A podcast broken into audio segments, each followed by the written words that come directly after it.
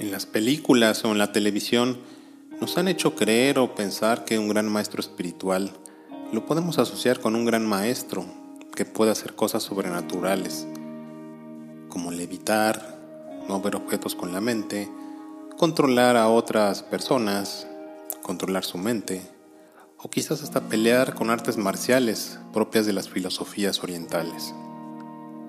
Entonces, nos hemos generado el concepto o la idea de que un gran maestro espiritual es aquel que domina por completo cierto tipo de artes, filosofías, formas de vida y control mental e incluso viste de determinada manera. Y sí, hay algo de cierto en esto. Hola, amigas y amigos, soy Alejandro Cruz Montaño y les doy la bienvenida a la plática de esta semana. Te recuerdo que nos puedes encontrar en las principales plataformas de podcast y también en nuestra página de internet www.espiritualidadebolsillo.com. Ahora, recordemos cuando íbamos nosotros en la escuela, ya sea en la primaria, en la secundaria, preparatoria o en cualquier grado escolar. Nosotros íbamos a que una maestra o un maestro nos enseñara determinadas lecciones de diversas materias. Las personas que nos enseñaron podían tener algún grado distinto, académico, pero por lo general y aquí en México les llamamos maestras o maestros, o también profesores. La dinámica es muy similar, pues nos sentamos en un escritorio y recibíamos lecciones para aprender diversos conocimientos, materias y habilidades. Por un lado, las enseñanzas racionales, abstractas e intelectuales están más apegadas a que aprendamos una teoría de manera mental y posteriormente podamos entenderla y practicarla racional e intelectualmente.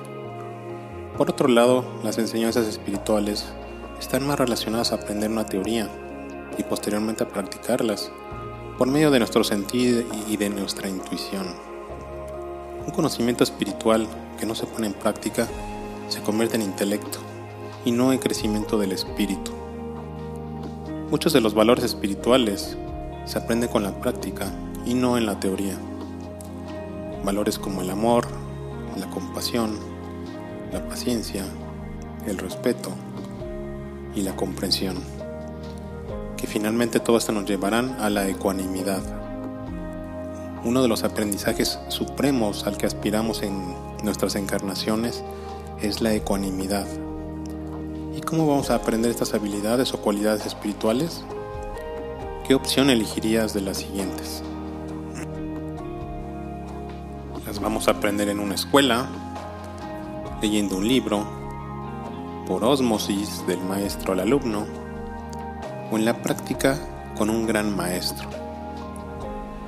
Muy posiblemente elegiste la número 4, en la práctica un gran maestro. Bueno, ¿y, dónde están estos grandes maestros con los que vamos a aprender dichos valores espirituales? En los monasterios budistas, en el Tíbet, meditando en las montañas. ¿Dónde y cómo puedo acceder a un gran maestro para aprender y crecer espiritualmente? Bueno, pues la respuesta es a tu alrededor. Seguramente cuando salgas a la calle te encontrarás a uno de estos grandes maestros o quizás en casa, tal vez en el trabajo, o muy posiblemente en la calle y lo tengas a tu lado. ¿Cómo? Sí, los grandes maestros de tus enseñanzas espirituales no son aquellos maestros que ya han caminado el sendero de los aprendizajes y de la iluminación. Los grandes maestros son todas aquellas almas, en algunos casos almas jóvenes, que te ponen a prueba en tu día a día todas aquellas almas que en sus inicios van realizando actos de poca divinidad, actos de desamor y que en muchos casos están aún en proceso de desarrollar una conciencia espiritual.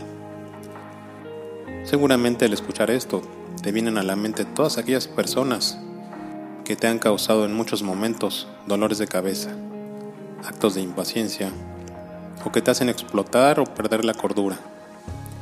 Dichas personas están en tu vida por alguna razón y es posible que notes que si en algún momento alguna de ellas sale de tu vida, muy probablemente otra persona tome su lugar. ¿Por qué? Porque es posible que aún te falten lecciones que aprender y la vida será un espejo de todo lo que aún debes pulir y trabajar en tu ser. Solo hasta que hayas aprendido las lecciones aprendas a soltar, a respirar con paciencia y dejar ir, dicha lección será aprobada y pasarás a la siguiente lección o nivel. Recuerda, estás aquí para un bien mayor que solo vivir, comer y trabajar.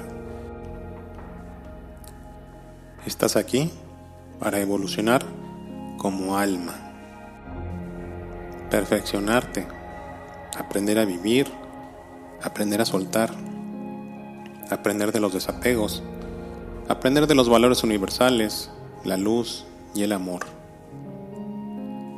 Si miras a tu alrededor, seguramente verás a todas aquellas personas que son tus maestros y aquellos con los que tienes más contacto o interacción representan las lecciones que aún estás cursando. El alumno eres tú. La Tierra es una escuela muy bien estructurada de aprendizaje de la dualidad, donde se mezclan almas jóvenes con almas más avanzadas. Y en muchos casos los grandes maestros espirituales pasan desapercibidos de muchas maneras. No son los sistemas sociales, políticos, económicos los que nos harán evolucionar, sino el crecimiento en conciencia colectiva que hará que hagamos los cambios necesarios para salir adelante como humanidad. La ciencia o la tecnología no nos traerán las grandes respuestas que desde hace mucho buscamos. En el desarrollo de conciencia está eso que tanto anhelamos y buscamos para crecer como especie en esta tierra. Estamos en el mismo barco como humanidad y si esto te parece absurdo, no te preocupes. Tendrás esta vida y muchas más por delante para aprenderlo. O puedes empezar hoy a trabajar y graduarte como el gran maestro que estás destinado a ser. El trabajo espiritual y el crecimiento no está en ir a la montaña o al Tíbet a aprender a meditar. Está más cerca de lo que crees. Está en ti y en el día a día. Todos somos maestros de todos. Todos aprendemos de todos. Todos nos necesitamos a todos. Y así es. Queridas amigas y queridos amigos, les mando un cordial saludo y estoy a sus órdenes para cualquier duda, pregunta, comentario en la página de Facebook o en redes sociales. Les mando un saludo y un abrazo de luz. Namaste.